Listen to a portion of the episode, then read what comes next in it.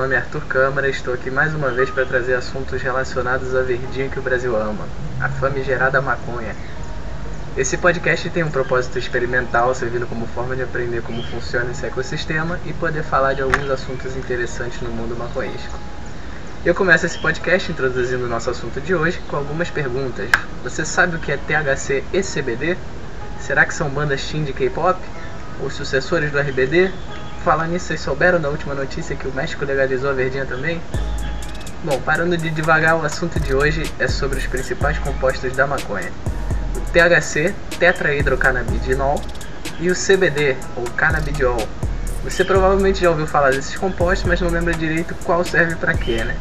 Pois então, bora tentar entender isso melhor, começando do início.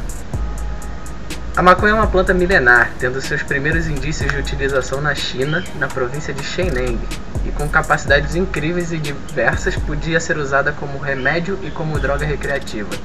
Hoje ela é capaz de dominar grandes mercados, como por exemplo das indústrias, setor agrário, biológico e até de transporte. Um dia falo mais sobre isso, sem contar no uso medicinal que abre aí um leque de infinitas possibilidades. Esse foi um dos temas, inclusive, incorporados no meu trabalho de conclusão de curso da faculdade, e, mas eu não vou me aprofundar nesse tema desses usos diversos, mas sim nos seus compostos. E bom, quer saber mais? Vem comigo.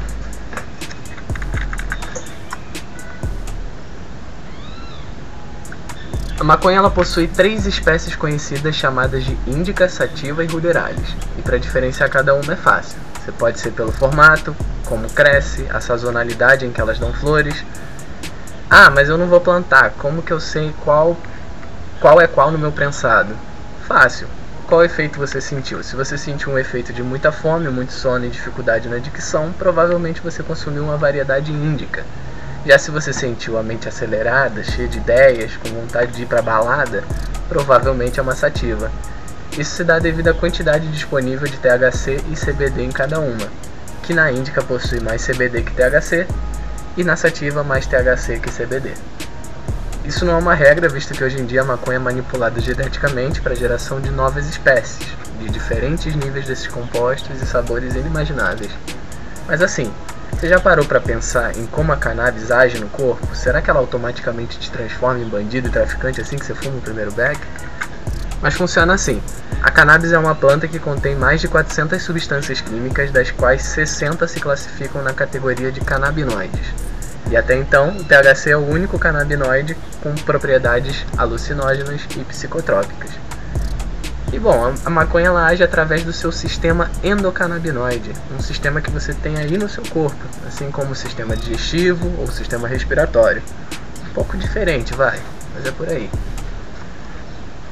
No corpo humano acontecem algumas coisas inesperadas, como produzir esses compostos e ter um sistema próprio para receber e interpretar essas sensações provocadas pelo THC e pelo CBD. Será que o problema da maconha é o efeito dela ou a falta de conhecimento por trás? Continuando então.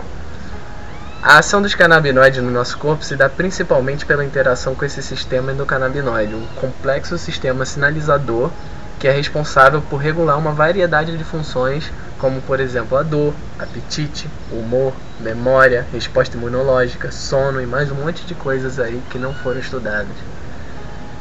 Mas na prática, esses compostos funcionam assim: quando tem mais CBD, mais relaxado você irá se sentir. Quanto mais THC, maior a euforia. No seu prensado você pode encontrar as duas espécies misturadas e até confundir as sensações. E sabemos que cada pessoa funciona de um jeito, então se a sensação que o amigo sentiu foi diferente da sua, é normal.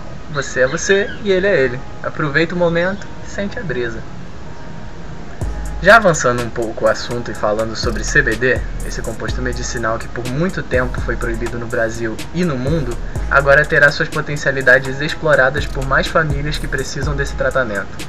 Através da recente e mal feita legalização no Brasil, pela Anvisa e o SUS, você pode adquirir o óleo pelo valor da bagatela de R$ 2.500, em média. O que é um absurdo se você pensar que poderia plantar em casa e você mesmo extrair seu óleo de forma segura. Esse composto é capaz de aliviar sintomas de doenças muito sérias, como cânceres, epilepsias e, pasmem, até para quem tem Alzheimer os resultados são positivos.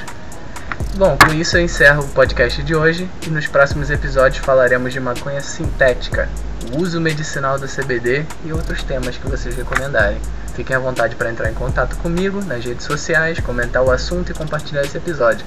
Falou, Dude.